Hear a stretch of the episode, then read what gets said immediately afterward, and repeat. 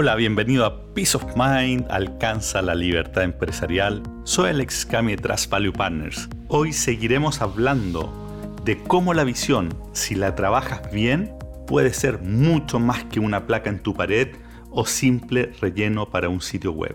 Y en ese sentido hablábamos en el episodio pasado, ojalá que lo hayas escuchado, si no ponle pausa, vuelve al anterior y escucha este, pero igual te voy a dar un pequeño resumen. Hablamos de que eh, la visión al final del día es la brújula con la cual eh, se conduce la empresa y es mucho más importante de lo que hoy día es considerada en la mayoría lamentablemente la mayoría de las empresas. Y decíamos que la visión tiene dos partes, eh, para nosotros al menos.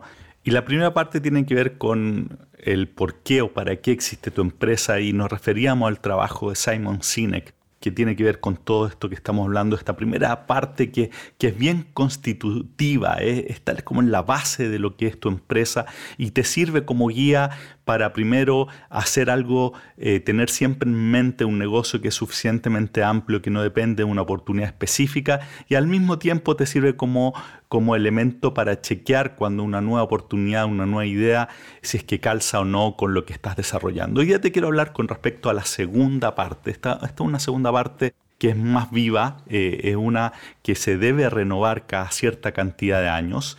Aquí te voy a hablar de lo que nosotros creemos, pero también me voy a basar de hecho, en lo que dice Cameron Herold.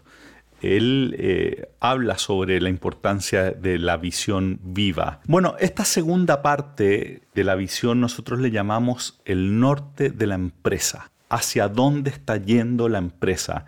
Y esto la mejor forma de que tú visualices y te, hagas la pregunta si tú tienes claro cuál es tu norte, es que tú tienes que tener una visión de tu empresa en el tiempo. Esta tiene que ser una visión bien clara. Esto tienes que poder imaginarte tu empresa, por ejemplo, en tres años más. ¿Cómo va a ser tu empresa? Y cuando te digo cómo va a ser, me refiero a mucho detalle. Al detalle te lo tienes que imaginar, como dice Herold, como si tú estás construyendo una casa. Tú cuando te construyes, cuando te vas a construir la casa, no, no es que te imaginas las cuatro paredes y ya está.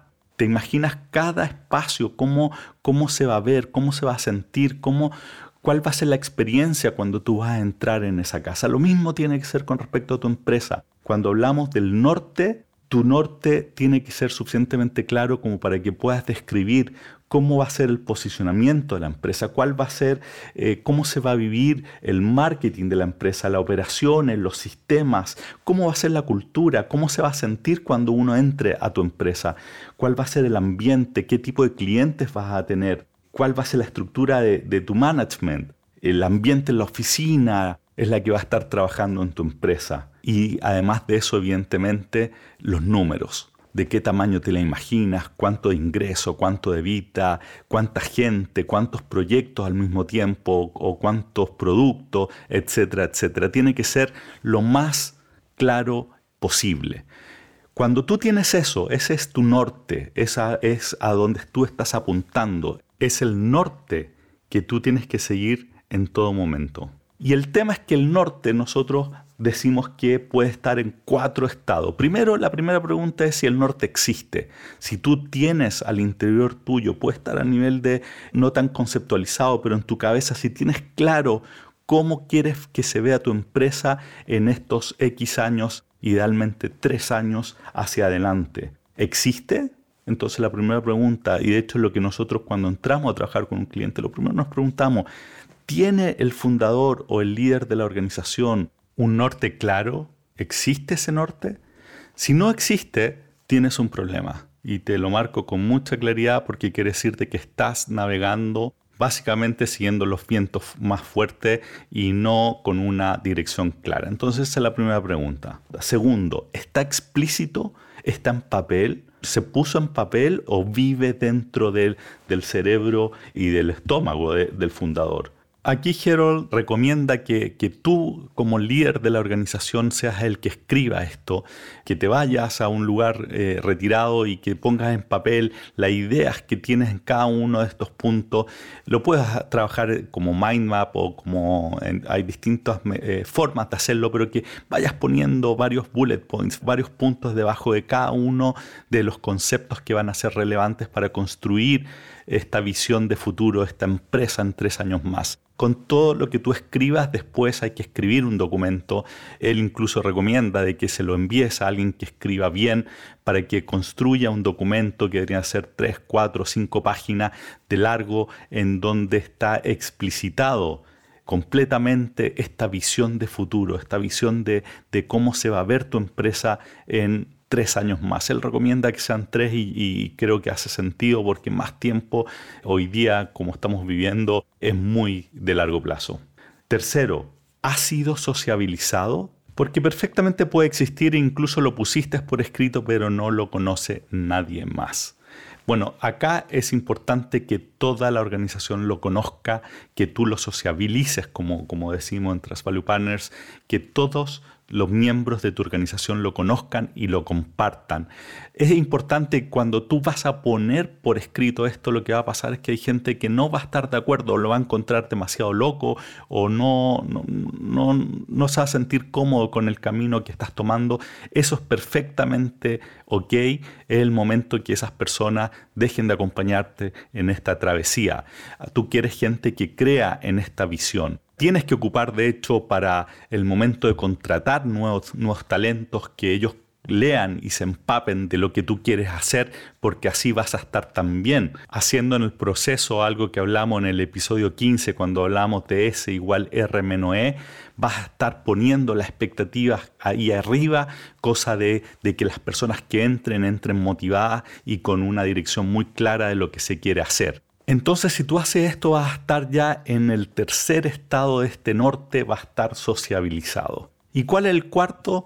El cuarto es cuando está vivo. Esto es cuando no solamente existe, está explícito, todos lo conocemos, sino que es parte esencial de lo que se está haciendo. Y para hacerlo vivo, tú lo que necesitas hacer es transformar esta visión en planes concretos, en iniciativas concretas que te van a llegar, te van a llevar a ese punto. Y la forma de hacerlo esto es construyendo atrás para adelante. Si tú en tres años más quieres estar en esta foto, bueno, la pregunta es qué tienes que tener hecho al segundo año, después al primer año, después al primer semestre para que eso pase lo que te va a generar esta visión van a ser una serie de iniciativas que vas a tener que llevar en todos los ámbitos que hablamos, en términos de posicionamiento, en términos de marketing, en términos de operaciones, de finanzas, etc. Te va a dar origen a una gran cantidad de iniciativas que vas a tener que desarrollar y monitorear para que esto ocurra. ¿Y cómo entonces lo haces vivo? Esto es por una parte, se refleja en, las iniciativas y por otra, en la revisión periódica de cómo vas respecto a ese documento. Aquí Herold también es algo que nosotros incorporamos, plantea que cada cierto tiempo en determinadas reuniones se lea el documento y se vaya revisando los párrafos y se vaya marcando aquellas partes de estos párrafos que eh, ya se cumplieron y en cuáles se está trabajando. Entonces lo que va a ir pasando es que va a ir contrastando lo que tú estás haciendo con esta visión de futuro que tú tienes. Seguramente te estás preguntando, bueno, pero este norte es algo que tienes que ir cambiando en el tiempo. La verdad es que no. Tú deberías tener este norte bastante claro durante los próximos tres años y solamente generar uno nuevo al final de este periodo. ¿Qué puede motivar el, cambiarlo, el sentarte y decir, sabes que tengo que votar este norte y hacer uno nuevo? Evidentemente es si hay un cambio radical en el mercado, ya sea porque hubo un cambio de paradigma apareció una tecnología nueva que ya no hace sentido eh, el norte que estabas persiguiendo, bueno, casos realmente grandes tienes que sentarte y construir un nuevo norte. Si no, tú vas detrás de este, del norte que planteaste, evidentemente le vas, les puedes ir agregando cosas, poniendo eh, notas adicionales de cosas que quieres lograr en el camino, pero el norte no debería ser algo que tú vayas cambiando permanentemente, sino que por los próximos tres años es tu hoja de ruta a la cual quieres llegar, es tu norte al cual quieres llegar y a partir de ahí entonces construir las iniciativas que te van a permitir alcanzar y materializar esa idea, esa imagen que tienes en la cabeza. Si llegas hasta ese punto, entonces tú tienes un norte vivo y si además hiciste lo que hablamos en el episodio anterior, que tienes que hacerlo antes de construir el norte, de tener este guay, el por qué, para qué,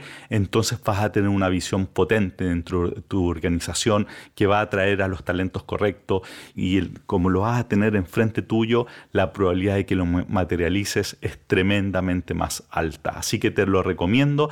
Si no lo has hecho y quieres ayuda, bueno, escríbenos alexis.cami.com si quieres más material métete en la página web ahí te vamos a poner el link también a, la charla de, de Herold o al libro que en realidad no dice mucho más que la charla es un libro bien cortito pero, pero si quieres comprarlo también ahí te vamos a poner el link. Así que eso es por ahora cuéntanos y mándanos un mail contándonos en qué estado está tu norte si existe si está explícito, si está sociabilizado o si está vivo, que es eh, a donde queremos todos llegar.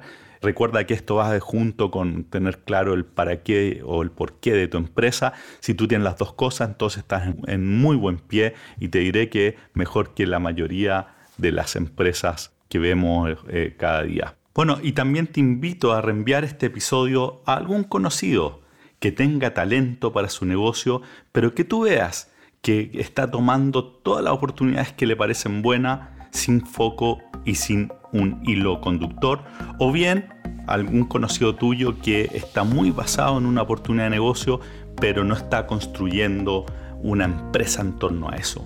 Y seguiremos hablando en el próximo episodio. Te mando un abrazo, cuídate, chao.